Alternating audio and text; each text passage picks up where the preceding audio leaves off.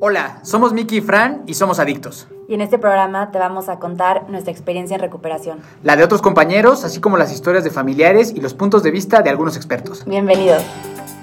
Hola, hola, bienvenidos a Adictos Podcast. Mi nombre es Miguel Torres. Estoy muy contento de iniciar este 2024 de grabaciones de programas que eh, seguro va a ser todavía más provechoso que el año anterior. Estoy muy contento, muy emocionado porque tenemos una persona muy especial para mí. Este, una de las personas que me atrevo a decir de las que más admiro en el mundo. Entonces estoy muy feliz de, de que esté aquí con nosotros. Fran, ¿cómo estás hoy? Hola, súper bien igual, súper contenta. Es nuestro primer episodio del año y tenemos muchos, muchas como metas con este proyecto del podcast eh, para este año. Pero igual muy, muy emocionada de nuestra invitada de hoy. Mi queridísima Renata, ¿cómo estás? Bienvenida a Adictos Podcast. ¿Cómo estás el día de hoy? Muy bien, la verdad, súper contenta de estar aquí. Estamos nosotros también igual de contentos, así que pues vamos a iniciar. Fran, si quieres iniciar con cómo iniciamos acá. Ok, buenísimo. Bueno, la primera pregunta que te voy a hacer es, ¿cómo te diste cuenta que, que ya es suficiente? ¿Cómo tocaste fondo? ¿Te diste cuenta que ya, hasta aquí? Mm, creo que, o sea, no fue como un momento, fueron como varias cosas que empezaron a pasar en mi vida en ese momento. Pero creo que el wake up call fue, eh, me acuerdo, yo estaba viendo a una psicóloga en ese momento y ya habíamos platicado como un poquito del alcohol, pero como muy por encima, ¿no? Y me acuerdo que estábamos en una sesión, en una terapia, y de repente me dice, oye, Ryan, ¿sabes qué? Pues la verdad es que yo ya trabajé lo que tenía que trabajar contigo, yo ya hice lo que podía hacer por ti, pero pues a partir de este momento yo te tengo que canalizar con un experto porque lo que tú tienes es un problema de alcoholismo. Y yo ahí, la verdad, me cagué. O sea, yo dije, o sea, no, no, o sea, a, a, mí solo me gusta el desmadre. A mí, yo, yo solo tomo de, de sábado a domingo, de, o bueno, a veces desde el jueves, ¿no? Pero este, yo no estoy tomando un lunes, ¿no? O sea, yo, yo no soy alcohólica, yo no estoy tirada en la calle de borracha. Y me acuerdo que me espanté mucho cuando me lo dijo, me quedé así como de, o sea, yo, yo no juego en esas ligas, ¿no? Y, y cuando iba manejando de regreso a mi casa, pues, o sea, como que había dos partes, ¿no? Una, de, una parte de mí decía, como Ana, o sea, está exagerando, obvio no, obvio tú no tienes un problema. Y la otra fue como de, no, a ver, pero es una psicóloga, ella, ella sabe, ¿no? Como, si te lo está diciendo es por algo. Y me acuerdo que ese fue el primer día que pensé que tenía que pedir ayuda.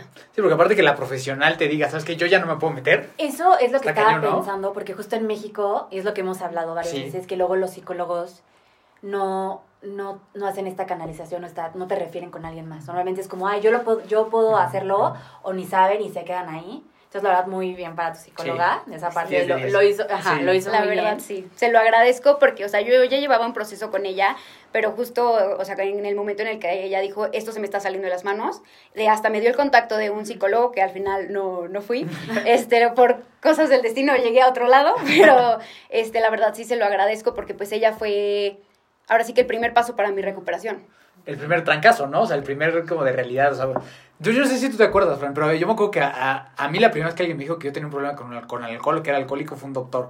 Una vez que me dolía la panza y me estuvo preguntando como, oye, pues ¿cuánto tomas? Y le dije, y me, dijo, y me acuerdo que frente a mi mamá me dijo como, no, es que tú lo que tienes es que es un problema con el alcohol. Y sí como que cae así como de, sí. no mames, como que sí, como que no. ¿Tú te acuerdas cuándo fue la primera vez que alguien te dijo así eso? La primera vez que, es que está raro, porque a mí la primera vez que alguien me dijo que tenía un problema con el alcohol fue mi expadrastro. Uh -huh, uh -huh. Pero él también tenía un problema con el alcohol. Así como no, te estás reflejando. ¿eh? Sí, sí. Pero sí entiendo lo que, lo que dices, porque luego también me dijeron varios doctores, uh -huh. entonces sí, te saca de, de onda, ¿no? Como claro. al principio como... Es que es bien fuerte, o sea, como que te sientes señalado, te sientes juzgado, pero, pero si, si te pega, pues es porque es algo porque resuena. algo sí te está resonando, ¿no? justo. Porque algo resuena por ahí. Ok, buenísimo. Ahora cuéntanos, ¿cuántos años tenías cuando pasó esto? Eh, 26. Ok. Cuéntanos, ¿qué pasó en los 26 años anteriores? ¿Cómo llegamos a este punto para que una psicóloga te diga, ¿sabe qué, mija? Yo ya no la puedo atender porque usted es alcohólica. Váyase para otro lado. Cuéntanos de ti, cuéntanos de tu familia, cuéntanos de cómo eras cuando eras niña y cómo fuimos llegando hasta este punto. Pues, o sea, cuando yo era chica, eh, bueno, yo soy la tercera de cinco hermanos pues la verdad es que, o sea, yo siempre fui bien mala para la escuela. y, y, creo que se notaba más porque mis hermanos eran buenos, ¿no? O sea, mis hermanas eran muy matadas, este, de dieces, este, siempre mención honorífica, siempre salían ahí, este, con algún este premio, ¿no? Mis hermanos, aunque no eran así tan matados, pues eran de, de los güeyes que les iba bien en los exámenes, ¿no? Entonces, por una u otra les iba bien. Y pues yo me acuerdo que seis, siete. o sea, a ellos los felicitaban si llegaban con nueve, diez a la casa. Y si yo llegaba con un siete, ¡bien! O sea, era como, ¡lo diste todo! Y pues me acuerdo que sí me, me pegaba mucho. O sea, yo creo que en la parte de la autoestima pues yo crecí, o sea, me acuerdo que siempre fui muy mala para la escuela, o sea, desde primaria hasta la prepa todavía, yo salí con promedios muy bajos, me costaba mucho trabajo la escuela, pues sí sintiéndome como tonta, ¿no? O sea, como yo me daba cuenta que las cosas me costaban más trabajo que a los demás de entender, ¿no? En, en prepa más todavía, o sea, a mí me cambiaron a, a la prepa del TEC y, y, yo no quería. A mí me daba muchísimo miedo porque yo sabía que el nivel académico era, era muy alto, ¿no? Yo decía, pues yo qué voy a hacer ahí.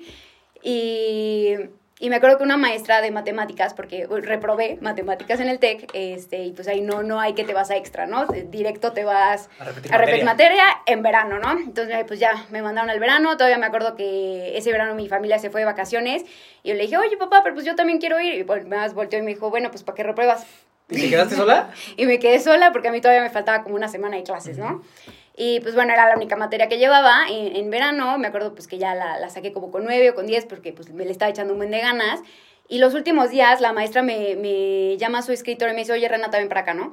Me dice, oye, es que tienes el, el procedimiento de, de los problemas bien, pero tienes malos resultados. O sea, me dice, o sea, si el resultado era 52.3, tú tienes 32.5. O sea, me dice, me cambias los números de lugar. Y me dice, ¿nunca te han hecho estu estudios de la cabeza? Y yo, no, pues no. Me dijo, ¿no tienes dislexia? Y yo, no, pues no. Yo ni siquiera sabía lo que era dislexia en ese momento. Y ya, o sea, nunca jamás fue un tema que se vuelve a tocar, ¿no? Y pues la verdad, bueno, eso, o sea, creo que fue en la parte académica. En la parte de la infancia, pues, o sea, éramos cinco. La verdad, creo que fue una infancia muy divertida, eh, muy intensa, o sea, por lo mismo de que éramos, éramos muchos, pero o sea, igual, o sea, creo que crecí dentro de una familia muy bendecida, donde mis papás nos querían, donde nunca nos faltó nada. Y pues a mí el haber crecido en una familia tan grande, la verdad es que me encantaba. Oye, cuéntanos cómo era la, la relación del alcohol con tu familia. ¿Por dónde empezar? No, pues, o sea, para mí crecer, o sea, súper normal, súper normalizado.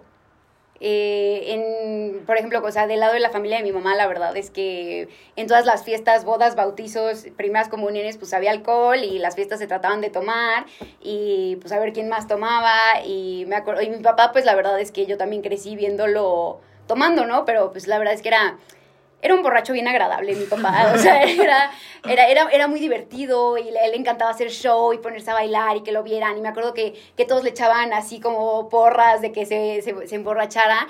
Y, y, creo que yo y mis hermanos lo veíamos divertido, ¿no? O sea, era como, ah, pues qué cagado, ¿no? Y que, que se pone borracho y echa fiesta. Y, o sea, como yo nunca lo vi como, como algo malo, la verdad.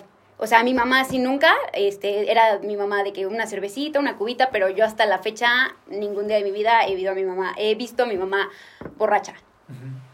Entonces fue algo que como la mayoría de nosotros creciste en una familia mexicana. Normalizando el alcohol. Y glorificando un poco, ¿no? Sí, no, o sea, lo, lo, lo, más normal, yo me acuerdo, pues, desde chicos con, con, mis primos, pues la verdad es que las reuniones eran, pues, para tomar. Oye, ahora, cuando fui, ¿cómo, ¿cómo te iba en el tema de las relaciones personales, las amigas, todo eso en el conforme fuiste creciendo? Siempre fuiste muy amiguera, no eras amiguera. Otro tema. La verdad es que siento que las relaciones siempre me han costado mucho trabajo. O sea, en, en, términos de amigos, como que siempre fui esa niña que se llevaba con todos, pero con nadie, ¿no? O sea, como que te llevas bien con todos los grupitos, pero no tenía así como amigos súper cercanos. Eh, la verdad, cuando empecé este proceso de de sobriedad me di cuenta que muchos de esos eran amigos de peda. Y, y, aunque mi círculo social se redujo muchísimo, la verdad creo que me quedé como con lo bueno. O sea, con lo que aportaba y además encontré gente muy cool en mi vida a partir de eso. Cierto, cierto, cierto, cierto, cierto. Ok, oye, cuéntanos un poquito cómo te fue en el tema emocional en tu adolescencia, cómo, cómo lidiabas con todas esas cosas, inseguridades, físico, todo eso. ¿Cómo está ese show que es bien interesante para todos en ese, en ese Híjole. o sea, yo creo que, o sea, desde, o sea, como cuando empieza la pubertad, adolescencia, pues la verdad es que era una niña bien insegura, o sea, este, porque yo sufrí mucho de acné, luego de sobrepeso, y aparte siento que es ese momento en el que, este, pues justo, ¿no? Como que todos empiezan a crecer, todos empiezan a crecer diferente, y...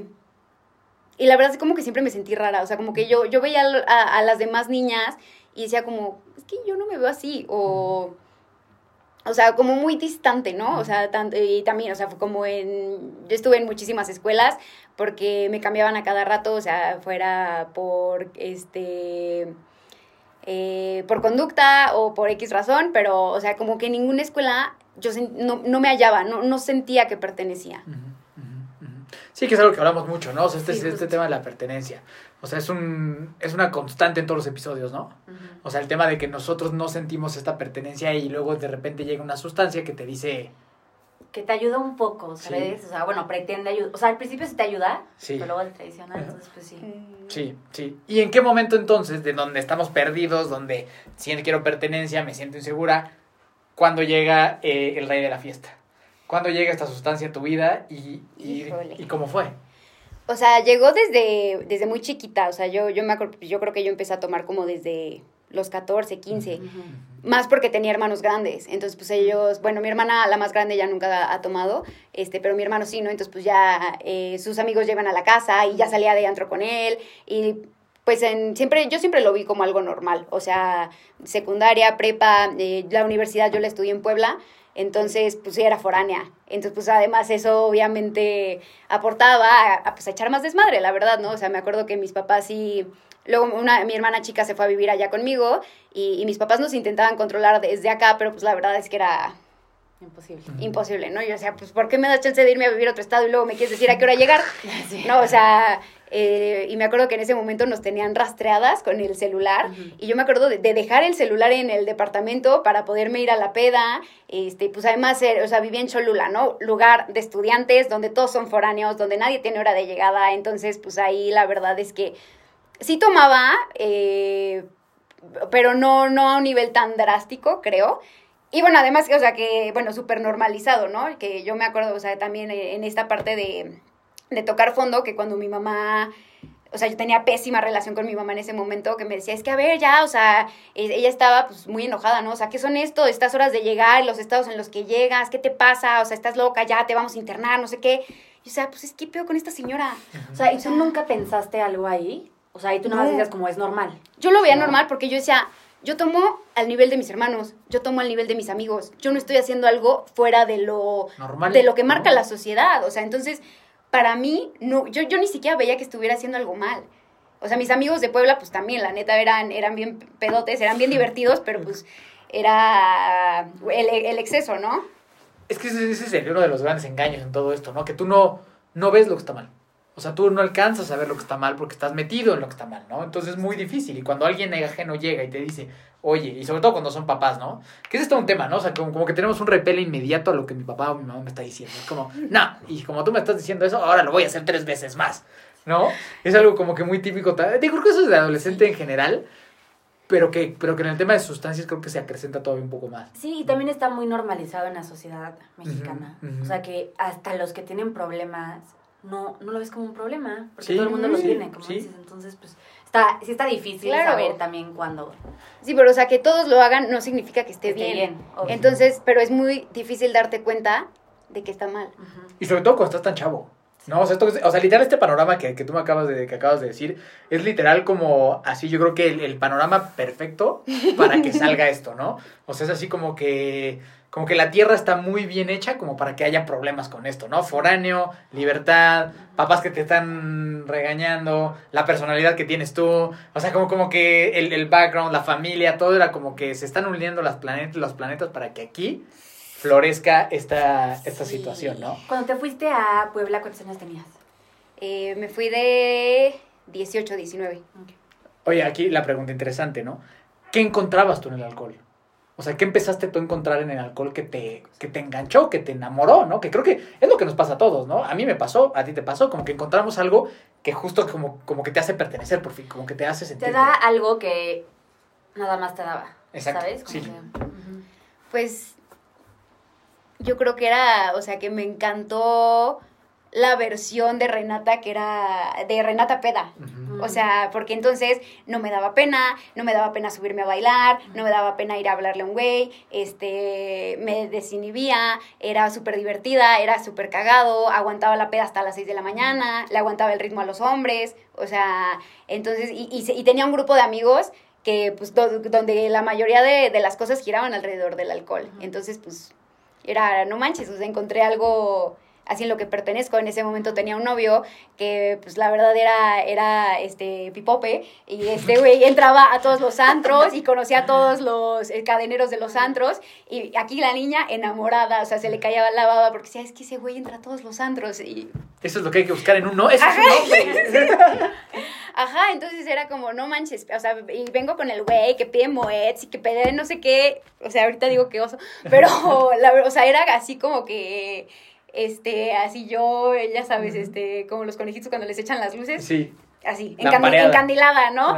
Por, lo, por lo que estaba viendo, ¿no? Por lo que había conocido, porque finalmente cuando empecé a salir acá en, en Toluca, pues sí tenía hora de llegada, yo no podía sacar coche, o sea, como que sí nos tenían un poquito, pues, más, este, vigilados mis papás, no especialmente a las niñas, este, a mis hermanos no tanto, la verdad.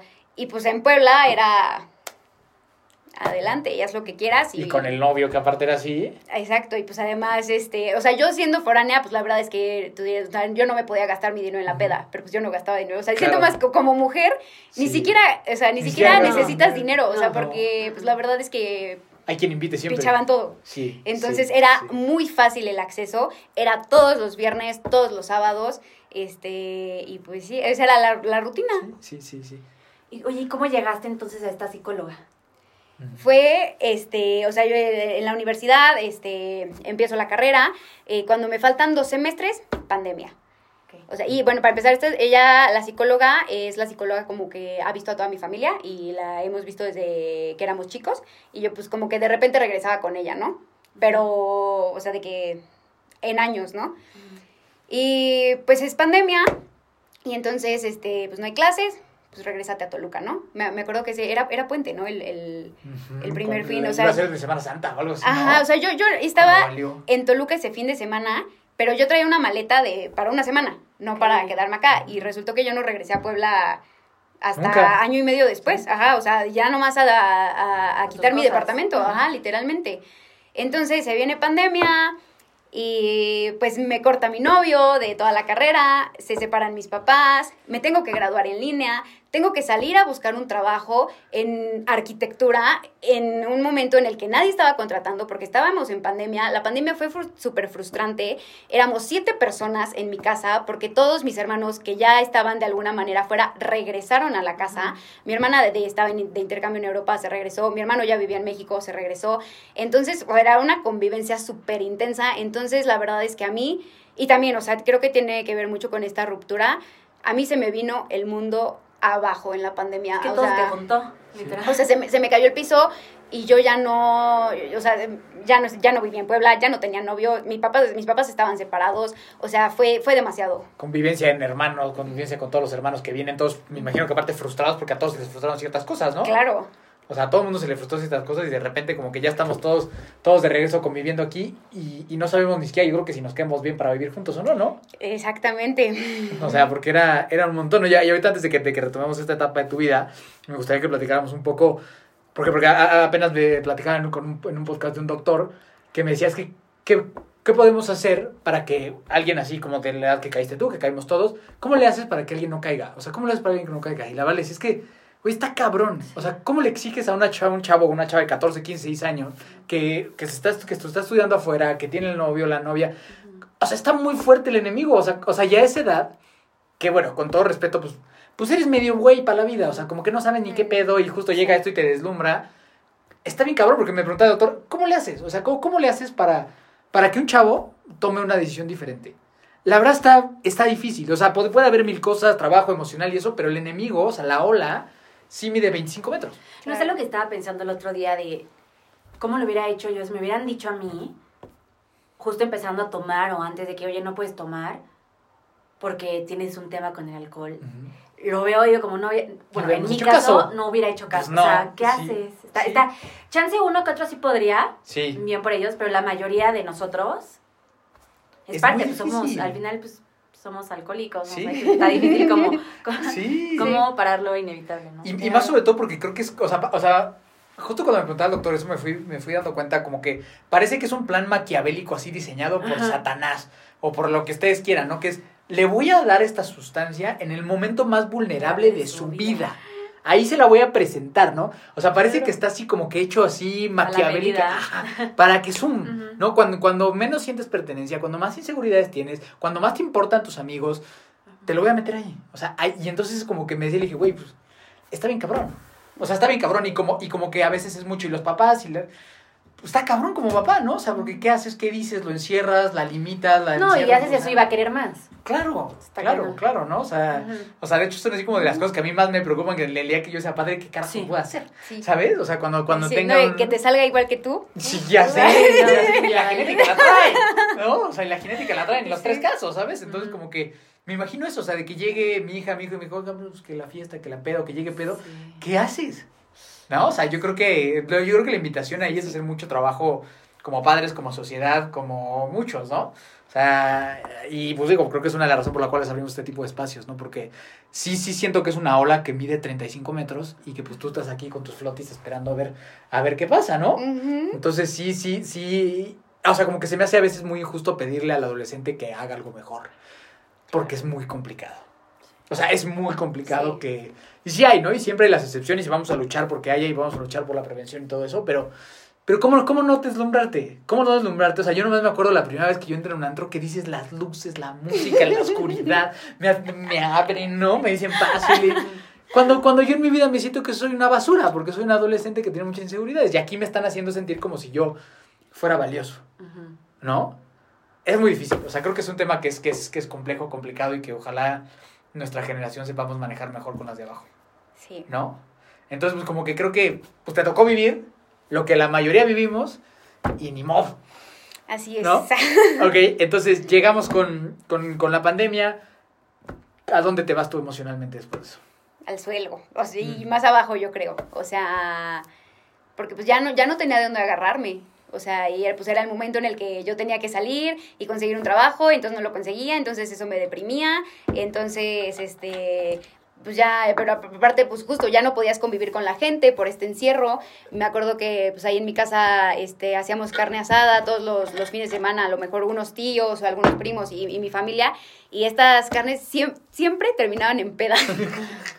y, me acuerdo este, todavía que, que mi papá se, se emborrachaba conmigo, ¿no? Que, que sacaba una botella de vino que a mí me gustaba tomar vino en ese entonces porque yo, yo sentía que era algo como que, que me conectaba con mi papá, decía, porque ya platicábamos y él, y él me explicaba y que no sé qué, o sea, ahorita no le encuentro el chiste, pero, este, y él me decía, no, pues vamos a tomar por tu ex y tal, tal, tal, y ya, y, o sea, y él, él y yo solos en el asador, eh, y nos poníamos así una pedota, y yo decía, no manches, qué divertido está esto, ¿no?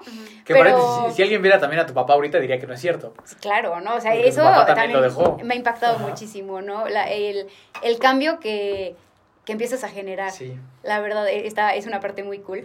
Pero, o sea, em, emocionalmente yo sí estaba derrumbada. O sea, la pandemia fue muy difícil y pues todo ese periodo, eh, pues te digo, o sea, fue como te podría decir que controlado, pues porque era en mi casa, ¿no? Y era con mi familia. Y luego ya llega este momento en el que se empiezan a abrir los antros otra vez, este, ya empieza a haber este, cosas abiertas y... Obviamente que vivimos allá en ese momento en tu vida, ¿cuál era el sueño? O sea, ¿qué pensabas que iba a ser de tu vida? ¿Qué te ibas a dedicar? ¿Estabas feliz siendo arquitecta o estábamos navegando casi barcos sin rumbo? Barco sin rumbo, o sea, no sabía qué quería hacer en mi vida. O sea, yo me gradué y dije, puta madre, no me gusta esta carrera. Este, horrible, me, me, me, traumé. Eh, no quería buscar trabajo en, en, en lo que yo estudié. Entonces fue también como una, como pérdida de identidad de, de no sé quién soy, no sé qué voy a hacer. Yo creo que no tenía ninguna meta ni ningún sueño en ese momento. Mm, Nomás así, a la deriva, ¿no? no, no sabía si iba a regresar a Puebla, no sabía si ya me iba a quedar acá, eh, este, porque por ahí este, este muchacho todavía seguía existiendo, no, ya no como novios, pero pues todavía había contacto, entonces como que Puebla también fue una parte súper importante de mi vida, pero creo que, o sea, en ese momento pues no, no, sabía dónde, no sabía quién era, no sabía dónde estaba, no sabía qué quería y no sabía dónde quería ir. Sí, sí, sí, o sea, como que te pegó pandemia en el momento en el cual tú estabas más vulnerable, ¿no? Y sí creo que la pandemia aceleró muchos procesos de muchas personas. ¿No? Sí. O sea, a nivel emocional, adicciones, todo esto, creo que la pandemia fue algo muy horrible, pero creo que para nosotros, profesionales de la salud mental y eso, creo que ayudó mucho, ¿no? A que la persona, a que las personas tal vez llegaran un poquito antes. Sí. Que llegaran un poquito antes, ¿no? Obviamente me imagino que en todo este momento, en todo este tiempo, antes de que la psicóloga te dijera eso, el tema de hablar de alcoholismo, el tema de identificarte como algo de eso, ni por aquí. Nada. Jamás, jamás, jamás, jamás. O sea, era pura fiesta, ¿no? Pura fiesta, era pues lo normal, o sea, en, en, te digo, en mi casa pues siempre había cervezas, este, eh, siempre pues ahí mi papá tenía su, su bar, ajá, este, con sus botellas, mis hermanos siempre en el cuarto de juego siempre tenían botellas, siempre que había reunión este, de alguno de mis hermanos siempre pues terminaba en peda, entonces la verdad es que sí, luego ya, o sea, de que alguna vez ya se pasaban desde 3, 4 de la mañana y seguían gritando y seguían la música y mi mamá bajaba a gritar, ya bájenle a la música, pero... No pasa nada. O sea, creo que sí, el tema de alcoholismo, creo que... No, o sea, nunca me identifiqué, nunca me pasó por aquí. Mmm, era lo normal. Ay, y nunca fue algo de lo que se hablara en mi casa. O sea, siendo pues que mi papá la verdad sí tenía también un, problema importante en, en, ese momento. Oye, ¿y nunca sentiste esta como cruda moral? ¿O esta ansiedad o algo así o no? Pues no me daba cruda moral porque me daba blackout. Pero aún así no te daba. Sí, no, o sea, sí me acuerdo que, que en ese momento eran, o sea, despertarme y no saber cómo había llegado a mi casa. Ajá. O sea, de que nada más era celular, cartera, llaves. Ah, ok, todo, bien. No sé cómo llegué, no sé quién me trajo. O sea, nada más me despertaba y me acuerdo que me despertaba temprano y me iba de mi casa para que no me pudieran regañar. Este, ya me hablaban mis amigos, ah, pues ya estamos acá, vente, para seguir tomando y para curarla. Y yo, ah, pues ahí voy. Y ya llegaba y me empezaban a platicar, oye, güey, es que ayer hiciste esto, esto, esto, esto, y le mentaste la madre y te subiste a no sé dónde y le gritaste y, le... y yo, ah, o sea, qué oso, qué, o sea, la verdad sí me daba, o sea, como un buen de pánico la persona en la que me transformaba cuando tomaba. Y que al final, o sea, yo sentía que ya, ya no pasaba por, o sea, por esta parte de, en la que estás happy, ¿no? O sea, que yo, yo, yo decía como, es que, o sea, yo me daba cuenta que el alcohol me pegaba diferente a mí que a los demás. O sea, que, no sé, antes era como que vas al baño y dices, ah, ya ando peda, ya le voy a bajar, ¿no? O sea, yo era de que primer cerveza, primer cuba, blackout. O sea... Ese es un punto muy importante. Y, no sé, o sea, si les ha pasado, les pasó a ustedes, algo en tu personalidad, algo en tu química cambia con las primeras tres gotas de alcohol que te metes. O sea, no tenías un freno. No, o sea, yo, porque aparte yo ya salía de, ah, hoy no voy a tomar. Y, o sea, acto seguido, ahogada, en el piso del baño, ¿no? O sea, del antro. Ya, entonces, o sea, ahí fue cuando todavía no lo veía mal, pero, o sea, como que sí decía, no, pues, o sea, no, pues es que me ahogué, ¿no? O sea, pero no, no, no, no quería. Sí, sí, sí, o sea, como, digo, como tú lo sabes, como todos lo sabemos, o sea, como que el tema de los blackouts ya empieza a ser como que un tema de, ya no ay, Dios santo. Justo, y también como lo que me llamó muchísimo la atención, que creo que nos pasó a la mayoría, no a todos, pero a la mayoría, es que ya te, o sea, te dan blackouts con las primeras, los primeros shots, los primeros tragos que te echas. o sea, ya no es de que me echo, quién sabe, 10 shots, 12 y, y luego ya me da el blackout, si es que me da. Aparte de que me tomo tres cubas y para ya. ya me da blackout. Sí, yo, o sea, tengo así pedas o salidas así de no acordarme, yo creo que del 70, 80% de lo que pasó. Así, me, me, acuerdo que me despertaba al día siguiente llena de moretones, este, con así fotos súper extrañas y videos súper raros en mi celular, así de que me tomándome shots y yo ni me acordaba, así con extraños, ¿no? Ya sabes, con niñas en el baño y yo ni me acordaba de que eso había pasado. Y pues obviamente, y lo peor, o sea, que de nuestros tiempos es que pues todo eso quedó grabado. Porque además esta parte, o sea, de las redes sociales, ay no. O sea, yo lo compartía y además me sentí orgullosa, o sea, decir, este, de que me dijeran, no manches, es que, güey, te mamo el desmadre y tú eres pedísima, ¿verdad? Y tú aguantas un chingo y yo sé, o sea, era algo así de lo que me sentía súper orgullosa, ¿no? Entonces también digo, o sea, güey, qué pinche triste, o sea, que mi vida estaba tan vacía que yo, o sea, envolví toda mi personalidad alrededor del alcohol. O sea... Sí, y, es lo que nos pasa, ¿no? O sea, nos, encasillamos en esto soy yo, ¿no? Y, y, y, y, es que el círculo social te, te, te, te, alaba, te aplaude, aunque por atrás se está cagando de risa de ti, son amigos de mierda que nada más están hablando mal de ti, o que te están bajando al novio o la novia, o sea, como que está cabrón, ¿no? Porque ese mismo círculo es el que te va destruyendo igual, ¿no? Y esto tema de los blackouts, del sentirte mal, y aquí está el tema, ¿no? O sea, como al otro día cuando se acabó el punto, no, ya te empedaste el viernes, el sábado te fuiste, la volviste a levantar el domingo, pero tarde o temprano el avión va a bajar. O sea, tarde o temprano el avión va a bajar y vas a estar tú, en, o seguramente estuviste tú en tu cama, sola, oliendo horrible, o sea, sintiéndote todo, horrible. sintiéndote horrible. Ahí, ¿qué pasaba por tu cabeza? Me acuerdo que, o, sea, otro de los momentos que se podría decir, cosa que fue como del fondo, fue así que estaba un día yo en mi cuarto, pues obviamente valiendo madres, crudísima, me sentía pésimo y entra mi mamá a gritarme, ¿no? Y yo como, ay, ahorita no, me duele la cabeza. Y, y me empezó a regañar y, o sea, me dijo, es que ya no puedes seguir haciendo esto, estás fuera de control. Este, te digo, ahí mis, mis papás tenía poquito que se habían separado y me dice mi mamá, yo ya hablé con tu papá y...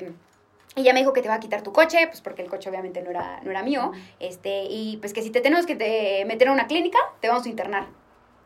Y en ese momento, o sea, me, me, espanté muchísimo, mi mamá se salió, me acuerdo que me quedé llorando, me acuerdo que, que me metía a mi baño, a la regadera, o sea, apagada, a llorar, a llorar, a llorar, a llorar, y, y que fue, pues, ¿qué, ¿qué chingados estoy haciendo con mi vida, no? O sea, y pues ni cómo defenderme, porque pues mi mamá me está diciendo, o sea, todo lo que me está diciendo es es verdad, ¿no? O sea, soy una buena para nada, no tengo trabajo, no estoy haciendo nada de provecho, solo este, lo único que estoy haciendo es tomar, como que yo siento, eh, no importo, nomás estoy estorbando, o sea, creo que esas fue no sé, o sea, es el de las este, únicas o la única vez que en verdad pasó por mi vida y yo, pues si me desvivo ahorita, o sea, dije, se acabarían todos mis problemas. O sea, en verdad dije, nomás estoy aquí estorbando.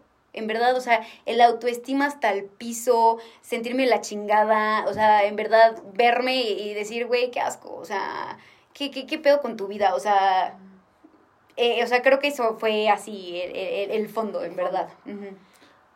Oye, y de ahí, ¿cómo es que, buscaste ayuda o cómo es que la encontraste? ¿Cómo... Me acuerdo que este, pues fue la, primera cita, eh, pues yo llegué aquí a tu consultorio, pues la verdad, no, no sabía ni, ni, a qué venía, o sea, no, no, tenía muchas expectativas. Este, lo único que sabía es que quería pedir ayuda, ¿no? Y que, que, esto se me estaba saliendo de las manos y que era algo con lo que yo no podía sola. Pero es muy importante. Sí, sí, sí, creo que esto es algo que algún ser divino, espiritual o algo tenía un plan para ti, porque estas cosas no funcionan de otra forma. O sea, yo, o sea, fielmente creo que ahí el destino acomodó, o sea, porque le dije, yo te decía, la manera en la que tú llegaste a mi vida, o sea, está muy rara. y, fue así, justo en el momento exacto, ¿no? En el que yo lo necesitaba. Y pues la verdad es que después de la primer cita, que fue hace más de año y medio, yo no he vuelto a probar una gota de alcohol. Ha sido la verdad que para mí un, sí un proceso, como te lo digo, ¿no? de mucho orgullo y de mucha admiración, porque no ha sido fácil. ¿No? No ha sido fácil y ahorita platicaremos un poco más de ese proceso, pero también quisiera que nos contaras, porque sé que más o menos al mismo tiempo llegó a ti pues varias prácticas que también te han ayudado mucho, ¿no? O sea, en la cual es justo conectaste con tu papá de una forma completamente opuesta a lo que habían estado viviendo, ¿no? O sea, porque, porque tu papá también hizo un cambio muy, muy interesante a raíz de este tipo de enseñanzas milenarias, por llamarlo de. Como meterte una, una cubeta con hielo.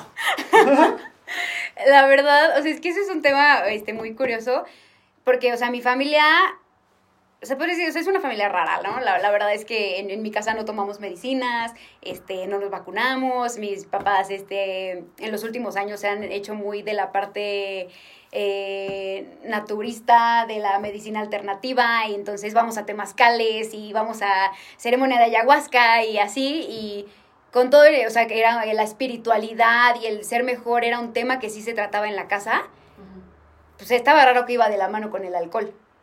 ¿no? O sea, sí, sí trabajamos y sí vamos todos juntos a, a, estas, a estas cosas y, hablamos de sanación, pero pues el alcohol sigue siendo un factor, yo, o sea, muy, muy, muy fuerte en, en mi casa en ese momento. Y me acuerdo que un día, este, mi hermana la más grande, este, ella fue a tomar un curso a México donde le enseñaron cómo meterse a una cubeta con hielos y ella lo empezó a practicar. En este momento mis papás ya estaban separados y mi hermana mayor fue la que se fue a vivir con mi papá, todos los demás nos quedamos con mi mamá. Y un día ella nos invitó a, su casa a, hacer esto, ¿no? Este, pues vamos a meternos en hielo.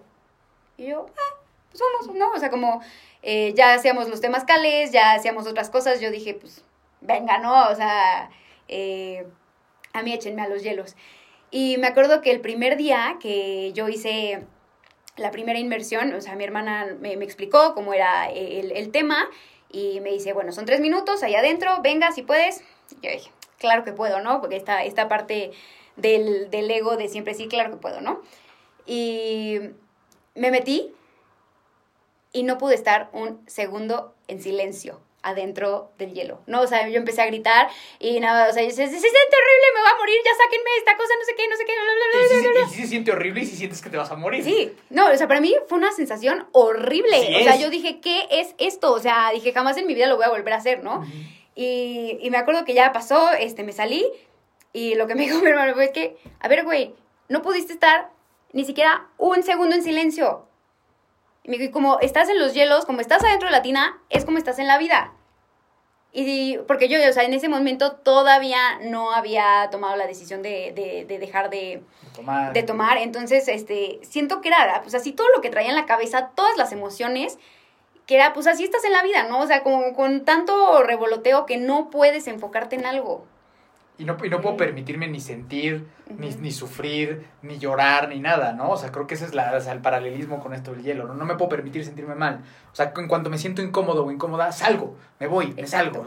¿Y qué es lo que pasa con los alcohólicos? ¿no? El momento en el que yo me siento triste, el que me siento me, me voy, me, quiero ir, me quiero ir. No, no, no sé gestionar y no acepto mis emociones. Entonces creo que eso fue maravilloso, ¿no? Porque fue literal eso. No puedo aceptar la incomodidad, no puedo aceptar el dolor, no puedo aceptarme a mí misma. O sea, como que es, eso, eso creo que fue algo lo que te dijo tu hermana que me parece muy sabio, pues es que es claro, es un reflejo de cómo estás. a mí me hizo cañón, o sea, me quedé pensando como en eso. Sí, no, está muy cañón. Y... ¿Nunca, nunca, nunca, nunca lo has intentado? No, todavía no. la, la, verdad un, es que... un día vamos a tener que ir, le decimos a Mariano y vamos. Vamos, vamos. Siento que a Mariano le puede gustar. A Mariano 100% le gustaría sí, Sí, siento que a Mariano le va a gustar. La verdad es una experiencia que está, está muy interesante, ¿no? Ahorita platicaremos más de cómo las... Cómo de repente ya resultó que sí te pudiste quedar. Sí, o sea, fue, fue muy cerquita, o sea, de cuando yo empecé este, este proceso. Me acuerdo que cuando llegué contigo, yo tomé la decisión de no decirle a nadie en mi casa que había empezado este proceso porque yo decía, bueno, pues es que si les digo y un día recaigo, pues va a ser como doble el putazo, ¿no? Porque entonces te fallaste a ti y le fallaste a todos los que les habías dicho que ya te ibas este, a, a poner sobria, ¿no? Y, este, y este, en ese momento tu papá ya también estaba alejado de todo eso, ¿no? Sí, Sí, sí, sí. O sea, mi papá también tuvo un cambio muy, muy cañón, o sea, en términos de la alimentación, hábitos y al final el, alcohol. También. O sea, y me, y me, acuerdo que hasta los tres meses eh, yo decidí decirles a, a, mi papá y a mi hermana y fueron los primeros a los que les dije, o sea, un día llegué a casa de mi papá y le dije, oye, es que te quiero platicar algo. Le dije, mira, pues la verdad es que decidí empezar este proceso, llevo tantos días sobria y pues son los únicos a los que se los he, compartido, ¿no? Y para mí, eh, mi papá me abrazó, empezó a llorar y para mí fue un momento muy emotivo y como sentir el apoyo de, de ellos, ¿no? Que, me, que, pues me, que me felicitaron y me dijeron que qué padre y pues que si en algún momento yo necesitaba o quería algún plan que no incluyera alcohol, que ellos iban a estar ahí para mí. Entonces, pues la verdad es que eso sí fue como un apapacho pues para el corazón, ¿no? En, en esta parte que, pues de, de no haberle dicho a nadie eh, por lo que estaba pasando, ¿no? O sea, que yo, que yo sentía que tenía que esconderlo. Y, ahí interesante porque también esos primeros tres meses, o sea, para, para mí como que los primeros tres meses de sobriedad muestran si, o sea, como, como el primer filtro, ¿no? Y la, la verdad es que la mayoría va a caer. No sé cómo fue contigo con los que estuvieron contigo, pero los primeros tres meses mucha gente sale de la clínica va, y vale madre, ¿no? O sea, aunque creo que los primeros tres meses son como el... De prueba. Sí, Sí, sí, o sea, como que para mí siempre con alguien es como, que vamos a ver 90 días a ver si se puede o no se puede. 90 días. Sí, exacto. Pues es lo que dicen, como los 90 días justo son como para ver. Son claves. Sí. A ver si se va a armar o a ver, o sea, o a ver si pues tienes que ir para adentro, ¿no? O a ver cómo le, cómo le vamos a hacer. Pero aparte todavía me acuerdo que en esos primeros tres meses es bien difícil, sobre todo para alguien que no pasó por un proceso de internamiento, porque tus amigos y tú todavía estabas aferrada al antro y todavía estabas aferrada a ese tipo de cosas. Sí, No, porque fue, no, porque me acuerdo que lo platicamos y yo te decía, es que mira, si tú, tú estás yendo para allá te va a estar difícil. Pero me acuerdo que tú todavía estás muy aferrada quiero ir al antro y quiero ir al bar y quiero mis amigos, ¿no? O sea, me acuerdo que. La, o sea, la parte de tu acompañamiento fue algo súper importante o sea, porque tú, no, no fue solo la parte como era con la psicóloga de bienes, este, todos los martes, este, me pagas por los 45 minutos y te vas, ¿no? Sino cuando tú me dijiste, si algún día sientes las, las, las ganas de tomar, te da ansiedad, no sé qué, me marcas, me mandas un mensaje, que pues creo que es esta parte como del apadrinamiento, este, entonces la verdad es que eso a mí me sostuvo mucho. O sea, el, el decir, tengo una persona a la cual le puedo hablar, este si quiero tomar, ¿no? Y, y sí, y yo seguía aferrada a seguir saliendo y a seguir al antro y seguir en el antro a las 6 de la mañana hasta que poquito a poquito dije, o sea, yo me empezaba a dar cuenta, bueno, ¿y pues qué hago aquí? ¿no? O sea, hay un momento en el que ya no puedes platicar con la gente porque pues, ellos ya están en, en, un nivel este, de, de, peda en el que tú ya, ya no, o sea, y, poco a poco me di, me, me, di cuenta cómo ya no estaba encajando ahí. Y, y, y, lo solté. Ajá, Está muy bien porque entonces tuviste una red de apoyo muy importante, ¿eh? Sí. Y justo eso que haces, que, que dices, lo he escuchado que hacen muchos psicólogos en adicciones. Como que siento que, no es que otros psicólogos, ¿no? obviamente sí tienen muchas responsabilidades, pero siento que un psicólogo en adicciones tiene que estar muy como al pendiente de la persona. Por supuesto. ¿Qué, ¿Qué, es lo que es lo que le platicaba a Renato, le platico a todos mis pacientes? Que cuando tú estás en una clínica, está ahí. El psicólogo come, come contigo, si tienes un pedo vas a la oficina, y si no hay un técnico, y si no hay otro, ¿no? O sea, como que las personas que nos dedicamos a adicciones el, necesitas que estar ahí, ¿sabes? O sea, no puede ser un tema tan... Por, por eso creo que muchas veces los psicólogos tradicionales, por llamarlo de alguna forma, no saben qué pedo. Y luego los pacientes se sienten muy solos porque, pues ni me entiendes porque tú no entiendes lo que yo viví, ¿no? O sea, yo entendía perfecto esas ganas de ir al antro, las entendía perfecto, ¿no? Quiero estar al antro, no quiero, quiero mis amigos, pues porque yo lo viví. Yo estuve ahí, ¿no? Y para mí, pues hubo alguien que estaba ahí para mí también, ¿no? Ahí al pendiente de, pues a mí también me tocó llegar a hacerlo, ¿no? O sea, mandar un mensaje al terapeuta y decirle como, güey, me, me muero de ganas de ir al antro, cabrón. O sea, me muero de ganas, ¿no? Uh -huh. que viví en Guadalajara y le decía, no puedo, de verdad no puedo ir. no, ni conoces a mí. Yo ni tenía amigos, yo ni tenía amigos. yo ni amigos tenía, ¿sabes? Y era como, güey, me decía, ¿con quién vas a ir, cabrón? ¿Para qué te vas a ir a meter ahí? Y, y me acuerdo que a, a mí, güey, me dijo como, güey, aguántame un año. Un año, no vayas, un año. Y cuando cumplí un año, fui. En cuanto cumplí un año, fui. Fui y dije, nada, estuvo tan chido. o sea, como que, como que después de un año fui, fue como... Era más del efecto del alcohol. Puta, y, era, y era mi expectativa, ¿no? Porque independientemente que ya no tomemos, todavía a veces, sobre todo en esas, en esas primeras etapas, queda esta glorificación sobre lo que es. ¿no? Y te das cuenta que no es así. Nada, nada, me acuerdo. Es, eso, los otros son lugares horribles. Sí, sí, sí, que no tienen nada divertido. Me acuerdo que cumplí un año, fui a dar mi testimonio a, a, a la clínica y de ahí me fui un antro. Así, Así, ya llevaba un año así trabajando en eso, ¿no? Y fue, me acuerdo que sí fui y dije, no, no estuvo tan divertido. O sea, como, creo que me, o sea, ahí creo que mi terapeuta me supo a guiar muy bien, porque él sabía que cuando, que cuando entrara ahí, en ese momento se iba a ponchar el globo. Y iba a decir como de, me acuerdo, te estuve bien poquito tiempo, o sea, como que fue así, ¿no? Y, creo que eso es lo que pasa. O sea, tú te, poco a poco también te fuiste desenamorando. Y lo más cabrón, y cosa que a mí sí me dolió, y bien más, creo que hasta la fecha todavía hay momentos en los que me duele, el darme cuenta que todos esos amigos no fueron tan amigos. Y que no era cierto que iban a estar para siempre. Y que no era cierto que solo buscaban mi bienestar. Y que la verdad no fue. ¿Sabes? ¿Cómo fue eso para ti? O sea, muy cañón. Y me acuerdo que me ayudó mucho, o sea, que tú me lo dijiste, ¿no? O sea, eh, este momento de decidir, o sea, de recuperarte, pues te va a demostrar quién es tu amigo y quién no. Y también, pero lo bueno es que también te va a ayudar a ver a quién quieres a tu, en tu vida y a quién no. Y me acuerdo que recibí muchos comentarios, ¿no? Pues porque ya no salía tan seguido y luego pues todavía salía, pero pues ya no tomaba, ¿no? Entonces, ay, si no vas a tomar, ¿para qué vienes? Eres de hueva. Ay, qué chafa. Ay, tal. Entonces, o sea, como que sí me daba cuenta, o sea, pues que como me alejaba y me alejaba, ¿no? O sea, porque pues tú ya no tomas, ¿ya para qué vienes? Entonces yo, pues entonces eso era lo único que nos unía el alcohol.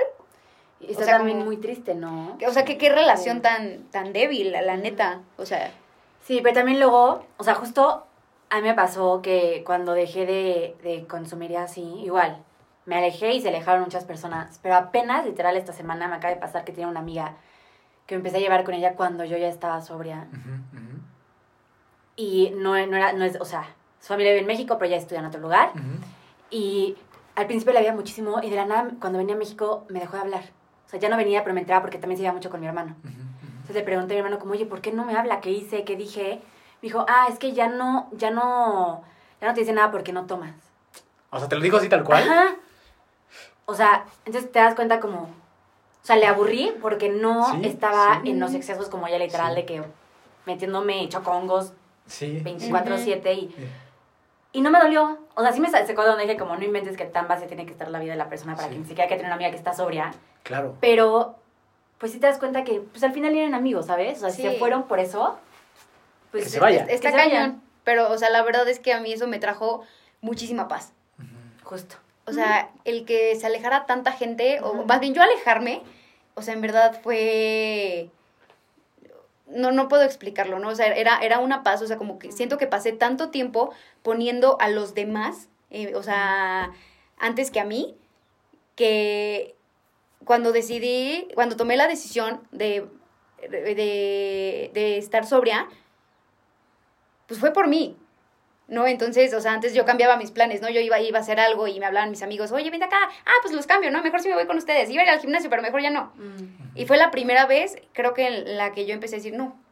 O sea, porque yo voy primero. Justo.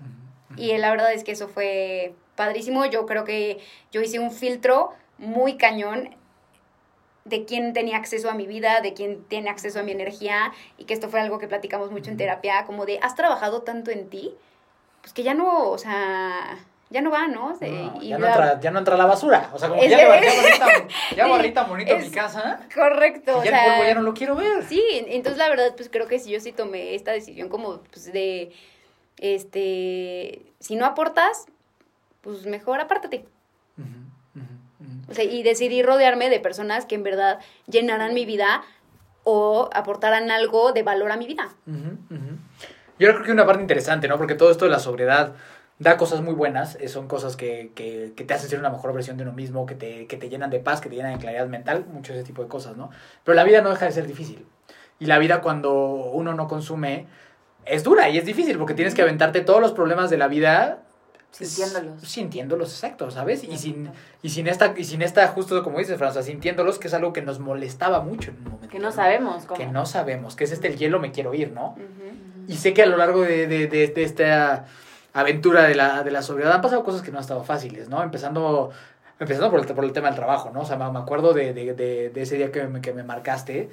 ¿Cómo ha sido para ti lidiar con ese tipo de cosas ya con la conciencia de, y no me puedo salir, ¿sabes? No me puedo escapar de aquí. Pues ha sido muy, muy, muy cañón, ¿no? Porque creo que finalmente el alcohol sí era pues, una escapatoria, obviamente, ¿no? Pues al no quiero sentir, al al me duele, ahí pues el alcohol lo que hacía es que ya, o sea, que dejara de doler, ¿no?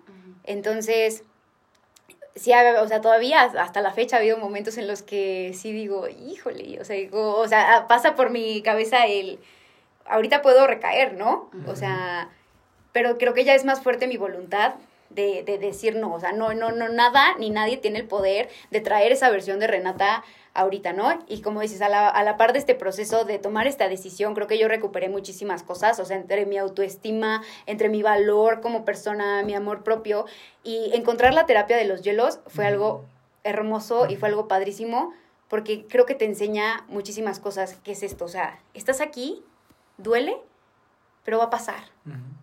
Y cuando pase todo va a estar mejor y te va a ayudar. Y este dolor y esta incomodidad que estás sintiendo ahorita te va a ayudar a crecer y te va a ayudar a mejorar.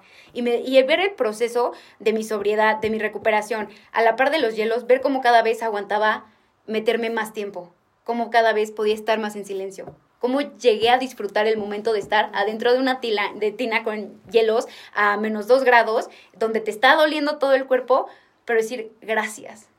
Gracias porque porque hoy volteo atrás, o sea, veo mi proceso y lo agradezco y lo abrazo y abrazo la versión de Renata que, que, que era este, un desmadre y que era pedísima y, y, la versión que tocó fondo porque eso hizo la versión de ahorita. Agradezco como todas estas terapias que yo encontré en, en, el, en el camino, pero me di cuenta que también, o sea, creo que, que, la terapia sin un proceso personal es igual que el alcohol. También es una escapatoria, ¿no? y, y, y, creo que no es así. O sea, yo creo que son herramientas para un proceso muchísimo más grande. Entonces creo que fueron muchísimas cositas que fueron abonando a mi vida. Eh, cuando yo dejé de tomar, pues la, mi hermana chiquita también, eh, como que a la par le fue bajando mucho, mi hermano grande también, mi papá también, me acuerdo que un día llegó y me dijo, oye, ¿sabes qué? Pues la verdad es que yo admiro muchísimo lo que tú estás haciendo y pues decidí que yo también. Entonces, como ver ese impacto positivo en las personas que tú ni siquiera estabas buscando, ¿no? Yo, yo no iba por, por la vida diciéndoles este, que no tomaran ni nada, ¿no? Simplemente como, este es mi proceso, es lo que yo estoy haciendo, pero si en el momento, o sea, si en el camino puedo contagiar a alguien, pues qué chingón. Y, y, es que eso pasa, ¿no? O sea, de repente, como dicen, o sea, todo esto tiene que ser de atracción y no de promoción, ¿no? Y cuando alguien empieza a cambiar, empiezas a cambiar el círculo, y más cuando es un entorno familiar, ¿no? Si se mueve una pieza, todo el círculo empieza a cambiar. Y en tu caso fue para bien. Desafortunadamente, a mí me, ha tocado familias que al contrario, ¿no? Son el foco rojo principal de la gente, ¿no? Que es como los papás, las mamás que quieren seguir ahí intenciando con eso. Creo que la verdad es que tú ahí tuviste también una gran, un gran apoyo, ¿no? De, de tu familia, tus hermanos que siempre han estado. Y, y bueno, aparte del trabajo que, que, que, tú has, que tú has hecho para, pues sí, para, para tener la vida que hoy tienes, ¿no?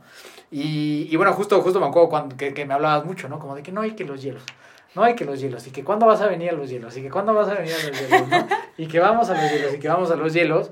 Y, y creo que justamente, porque yo estaba pensando eso, ahí es donde se junta otra parte que pues para mí pues ha sido como que sí, de que sueño hecho realidad, porque en un evento de hielos, pues me invitaste a mí e hicimos un, un evento con Hermanos de Fuerza, ¿no? Hicimos un evento con, con el equipo de Hermanos de Fuerza y, y ahí fue donde todos, todos presenciamos todo el tema de los hielos. Y, y, luego de repente tú agarras y me dices, ¿sabes qué? Que yo también ya me quiero ir a correr. ¿Por qué eso? O sea, yo había empezado a correr desde que estaba en Puebla, ¿no? Y, o sea, una historia muy parecida a la tuya. Un tío me invitó a correr un 5K, yo lo corrí y dije, ah, ¿qué es esto? Dije, esto es mágico, esto está padrísimo. Igual, o sea, creo que lo corrí como 40 minutos, este, probablemente más.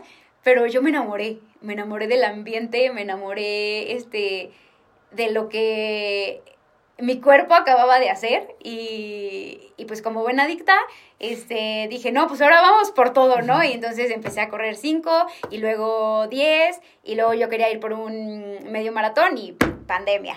Entonces como que ahí este, murió, murió ese sueño, ¿no? Pero era como esa chispita que seguía en mi cabeza, ¿no? El, el, el, de, el de, correr, o sea, en la, en la, pandemia también me acuerdo que empecé a hacer muchísimo ejercicio, eh, o sea, a un nivel que a lo mejor ya no, ni siquiera era buena onda, ¿no? tan, tan saludable, sí. me acuerdo que bajé muchísimo de peso a grados ya, o sea, que la gente me decía, es que estás muy delgada, este, pero ya no... Ya no buena onda. Ya, ya no buena onda. No buena onda. Y yo, ay, gracias. Uh -huh. este... Y me acuerdo que, que cuando hicimos el evento de los hielos, bueno, que para mí, o sea, eh, los hielos fue como algo tan cool que esto, esto se tiene que sí, compartir, o sea, esto tiene que, que, salir al mundo, ¿no? O sea, fue algo que mí me ayudó tanto, o sea, tanto en la parte física, o sea, espiritual y emocional, que yo dije, es que esto es el pack completo, está buenísimo, ¿no? Y después de ese evento, me acuerdo que, pues ahí fui, conocí al equipo por, por, primera vez y dije, mmm, esto está muy padre, ¿no? Quiero. Yo, yo me acuerdo que, que, era un tema que hablábamos en terapia, ¿no? O sea, yo decía, bueno, pues si ya no voy al antro, si ya no salgo de peda, pues ¿en dónde encuentro gente de mi edad que no tome? Sí. ¿No? Sí. Y entonces me dijiste, ah, pues están acá. y así fue como me volví una hermana de fuerza. y cuéntame, ¿qué ha sido para ti? Porque, o sea, ha sido, o sea, bueno, de entrada esto, esto que decías, ¿no? De que la pandemia hacías ya el ejercicio muy intenso y de una forma un tanto obsesiva. También creo que es algo interesante a platicar porque nosotros con este perfil adictivo no solo es el alcohol. O sea, en cualquier momento nos agarramos de otra. ¿No? O sea, como que siempre hay que estar ahí al pendiente de, de actitudes, ¿no? O de conductas. Este, y, y sí, sí es cañón, ¿no? Porque puede ser la comida, puede ser apuestas, puede ser lo que tú quieras, ¿no? O sea, siempre, siempre hay que estar muy, es, es, sí, es como un constante trabajo, ¿no? De conciencia, de, a ver, estoy haciendo esto por razones correctas o incorrectas. Creo que reci todavía, o sea, cuando empecé a hablar un poquito más abiertamente de, de mi recuperación y pues de que ya no tomaba, eh, me acuerdo que recibí el comentario de, ay, pero es que haces mucho ejercicio, es que solo cambiaste una adicción por otra. Y yo, pues sí, pero pues con esta no estoy tirada en el baño del antro, ¿no? Entonces como dije, bueno, a lo, sí es una adicción, pero, a lo, pero es mejor, ¿no? Es, es mejor para mí, pero que esto también lo hemos platicado mucho, tú y yo, de esta parte de aprender, es, es muy, es bien cañón, ¿no? O sea, aprender esa delgada línea entre pasión y obsesión. Sí, ya ser una conducta obsesiva en la cual tú vuelves tu identidad otra vez algo, ¿no? Y en el deporte que a pesar que nos gusta mucho, que es positivo, que todo, también puede llegar a haber un momento en el que ya todo, toda tu vida está ahí encasillada y si te lo quitan, te caes, ¿no? Porque no sabes ni quién eres, no sabes ni qué hiciste, ¿no? Y, y, nosotros tenemos la personalidad ideal para estar haciendo esas cosas, ¿sabes? Porque somos muy fácil de engancharnos. Súper obsesivos. Súper obsesivos, súper intensos, súper fácil de engancharnos. Entonces, como que es, es, es, un constante aprendizaje con todo eso, ¿no? O sea, y el deporte, los hielos, la, la comida, todo tiene cosas buenas, pero nosotros somos como que un arma en potencia. Sí, claro, o sea, hasta, hasta, con el hielo me empezó a pasar. Sí. O sea, de que pues, la primera vez pues fueron tres minutos. Bueno, la siguiente, pues ahora quiero ir por cuatro. Quiero hacer cinco. O sea, yo llegué a estar diez minutos adentro, adentro de la tina. Y digo, no te pasa nada. O sea, este, para hablar de temas de hipotermia tendrías que estar más de 20 minutos ahí adentro. Pero, pero era... una personalidad adictiva es capaz, ¿eh? Claro, no, no, yo, yo o sea, pues la verdad es que yo iba por ahí, ¿no? Y, y, la verdad es que yo quiero más, quiero más, quiero más, quiero más. Y, y había veces en las que sí, o sea, arriba de 9, 10 minutos, o sea, ya cuando me salía de la tina me ponía pues mal, ¿no? Me tardaba mucho en regresar a, a mi temperatura corporal normal, eh, estornudos, estornudos, una vez me acuerdo que me empezó a salir sangre de la, la nariz, o sea, ya era un estrés que no era necesario eh, y pues que si era pues por, o, sea, obsesivo, ajá. Y esta parte creo que también del ego, ¿no? O sea, como, y que también siento que todavía, al, menos a mí me pega mucho en el ejercicio, ¿no? Pues como ya corrí 5, y pues ahora quiero 10, y ya corrí 10, pues ahora quiero correrlos más rápido, y pues ahora quiero 21. Entonces, o sea, yo creo que esta parte de la recuperación, pues nunca termina. o sea, creo que es, es, es un trabajo constante, pero también voltear atrás y ver todo lo que has trabajado también es muy satisfactorio. Definitivamente. Sí, la sobriedad da una satisfacción que... Que nada más te lo da. Nada más te lo da. ¿no? O sea, la satisfacción de las sustancias, del desmadre, de la fiesta, es muy efímera, es, es muy poco real y, y, a final de cuentas se cae, ¿no? O sea, creo que es algo que se cae. Esto... No, y es falsa. Es falsa. Final, Justo, justo. O sea, creo, creo, que, creo que eso es lo que resume todo. Es falso. O sea, no es cierto, ¿no? Eso que tú crees pero, pero es que está bien cabrón porque es muy fácil convencer. Tú lo ves bien real. Sí. Tienes que estar afuera para ver que era falso. Sí, sí, sí, porque cuando estás adentro tú lo ves real. Es como, aquí está. Es lo mejor de mi vida. Son mis hermanos, son mis hermanas. Es mi, mi. Me voy a casar con este güey. ¿Sabes? O sea, o sea, y lo ves así, ¿no? O sea, como que lo ves así. Y de repente, los que somos afortunados porque. ¿Cómo, ¿Cómo es la frase que dicen, Fran? De que la recuperación no es, es para todos, pero... Eh, la recuperación no es para quien la quiere no es para quien la necesita, es para quien la quiere. Eso, eso. O sea, y eso es muy verdad, ¿sabes? O sea, porque pues mucha gente la necesita, pero pues es como, si tú decides que el tren pase, pues se va a ir, ¿no? Entonces, eh, para ir terminando, cuéntanos qué haces de tu vida hoy, cómo te sientes el, el día de hoy, antes de pasar a unas últimas preguntas. Pues el día de hoy, eh, pues justo con esta parte del hielo, acabo de empezar un proyecto con uno de mis hermanos de, de compartir este proceso, ¿no? De compartir esta, pues, medicina, técnica, como le quieran llamar, del hielo. Eh, está un poquito más enfocado para atletas, pero creo que el hielo es para todos y nos puede ayudar a todos, ¿no? Como les decía, es un proceso bien bonito, eh, tanto física, mental y emocionalmente. Entonces hacemos eventos donde hacemos técnicas de respiración, que también es una parte en la que me he metido mucho y está muy cool. Eh, luego pasamos a la parte de, del, del hielito y luego hacemos una parte de integración para que todo este trabajo nos ayude en cualquier aspecto de tu vida que quieras, pero siempre buscando una mejor versión de ti. me encanta, me encanta. Fran, venga. Ok, ahorita vamos a decirte unas palabras. Ok. Así. Y tú me vas a decir lo primero que te viene a la cabeza, ¿ok? Ok. Van a ir constantemente. Ok. Entonces, Puebla. Eh, Cholula. Papá. Lo quiero. Hielos.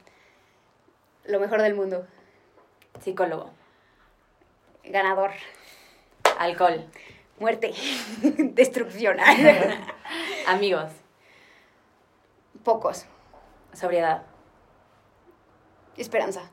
Buenísimo. Qué buenas respuestas. Qué buenas respuestas.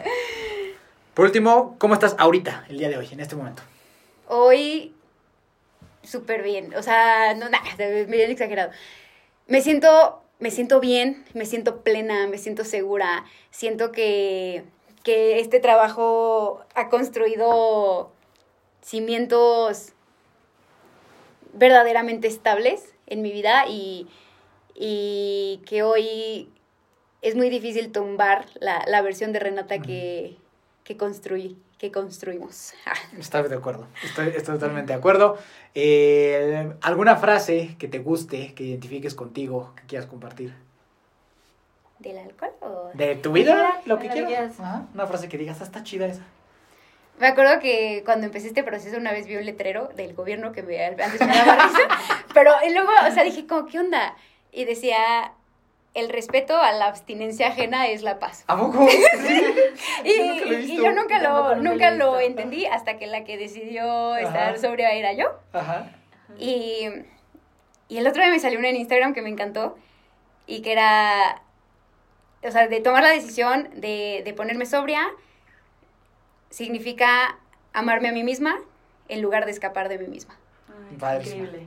Y Nos encanta, nos encanta. Sí. Franti, no sé si tienes algo más que agregar. Muchas gracias por venir. Me encantó tu historia. Estoy súper identificada con muchas cosas. Gracias, gracias por venir.